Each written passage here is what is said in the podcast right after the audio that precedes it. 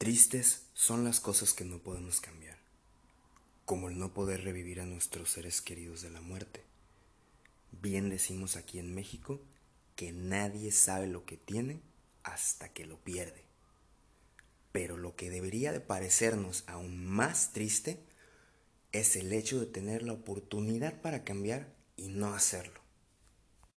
Nosotros en México no cambiamos hasta que nos pasa algo malo, la verdad. ¿Para qué nos esperamos a que algo malo pase? ¿Por qué no podemos empezar a cambiar hoy?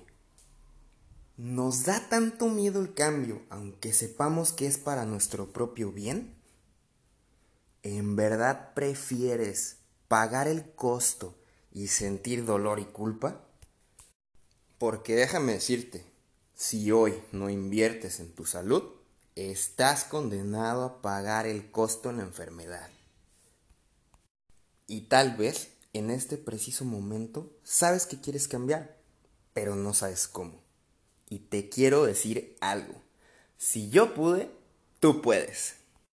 Queridos ketosos, sean ustedes bienvenidos al primer podcast de keto en México. Somos Keto México y nuestra misión es darte las armas necesarias para transformar tu alimentación y tu salud. Mi nombre es Felipe Escalante y soy el fundador de Keto México. Pero así como tú, no sabía nada de la dieta keto hace un par de años. Déjame te platico un poquito de mí. Desde nacimiento traigo una malformación genética en la espalda baja y en las rodillas que me impedía correr, saltar y andar de arriba para abajo. Y como tú sabes, todos los niños lo único que quieren es correr, saltar y andar de arriba para abajo. A comparación de otros niños, yo siempre me cansaba súper rápido. Y esto incluso era motivo de burla cuando jugábamos fútbol en la cuadra.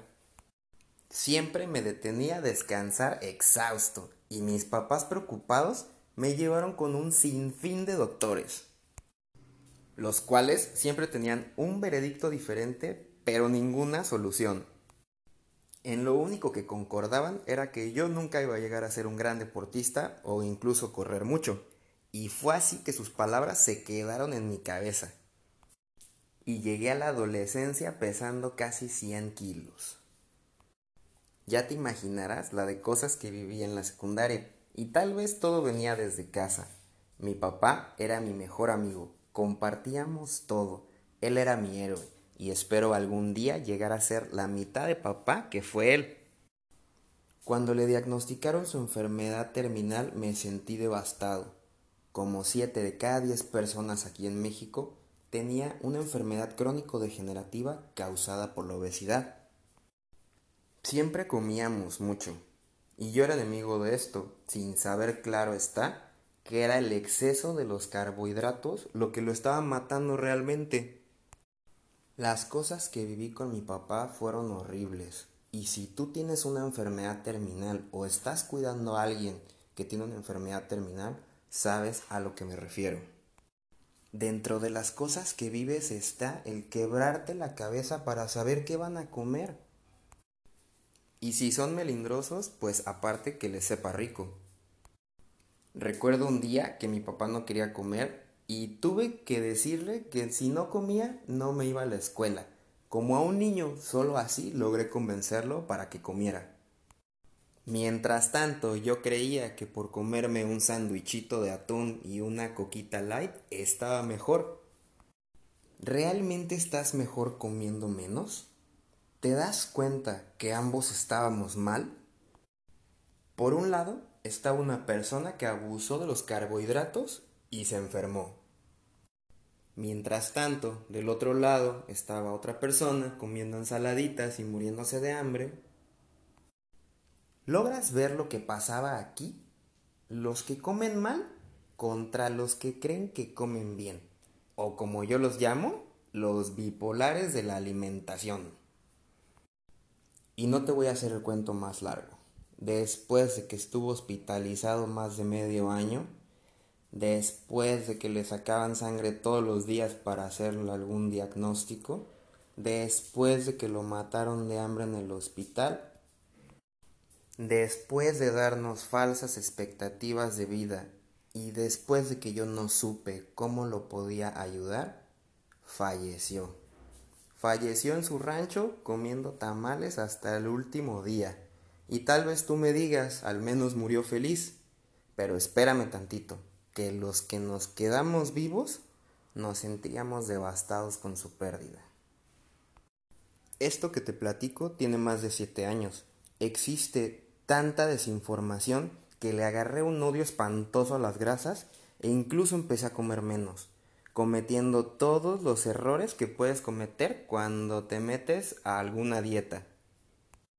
Y lo más seguro es que a ti te haya pasado algo igual o estés atravesando por algo similar, porque hay muchísimos mitos alrededor de la salud, como el que necesitas sudar mucho para quemar la grasa, o que necesitas jugos y licuados detox, o tal vez te han dicho que necesitas hacer mucho cardio, tal vez te han dicho que las abdominales son para bajar la grasa del abdomen, tal vez te han dicho o tú has ocupado fajas, o te han dicho que el desayuno es la comida más importante del día.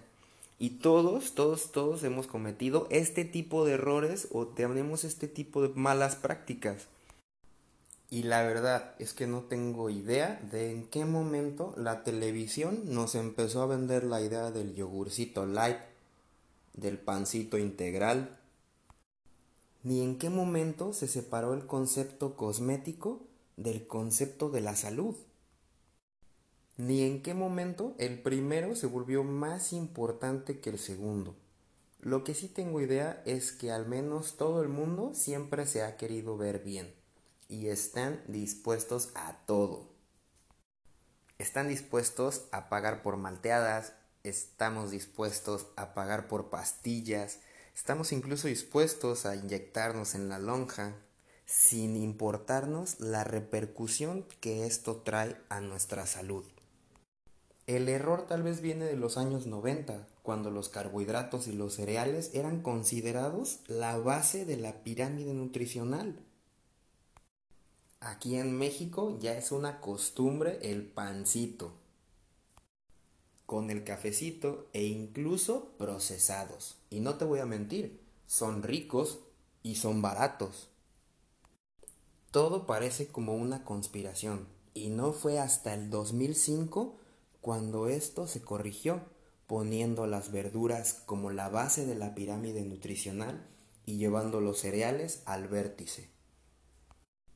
7 de cada 10 muertes son causadas por enfermedades crónico-degenerativas y el 40% de estas tienen que ver con problemas de sobrepeso.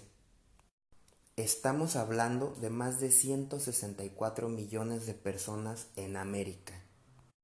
Hay enfermos en todas las casas. ¿Te parece esto a ti normal? El problema de usar carbohidratos como fuente principal de energía es que provoca niveles altísimos de azúcar para después desplomarlos, generando antojos, acumulando grasa, dándonos más hambre y creándonos la adicción. La medicina convencional es muy efectiva cuando se trata de diagnosticar, pero fracasa rotundamente cuando se trata de darnos un tratamiento para la prevención de las enfermedades y que ataque directamente la causa. Es por esto que no debemos esperar a que algo malo pase. Ya existe una opción deliciosa y saludable. Ya no hay excusas. Hoy podemos empezar a cambiar y en Keto México estamos listos y comprometidos para darte semana a semana toda la información necesaria para que recuperes la capacidad del cuerpo de quemar su propia grasa, facilitarte la eliminación de toxinas, disminuir la inflamación, disminuir la resistencia a la insulina y activar la autofagia. Además, proteger nuestro sistema inmunológico. Queridos quetosos, si yo hubiera tenido esta información, tal vez hubiera podido salvar la vida de mi papá. Es por esto que te lo quiero compartir a ti, porque el hubiera no existe pero tal vez tú sí puedas salvarte o incluso ayudar a alguien. Quiero agradecerte tu tiempo. Estoy muy feliz de poder compartir esta información contigo. Te pido por favor que nos sigas en nuestras redes sociales. Nos puedes encontrar en Instagram como arroba keto.mexico y en Facebook como arroba. Recuerda, querido ketoso, si yo pude, tú puedes. Visita soyketomexico.com.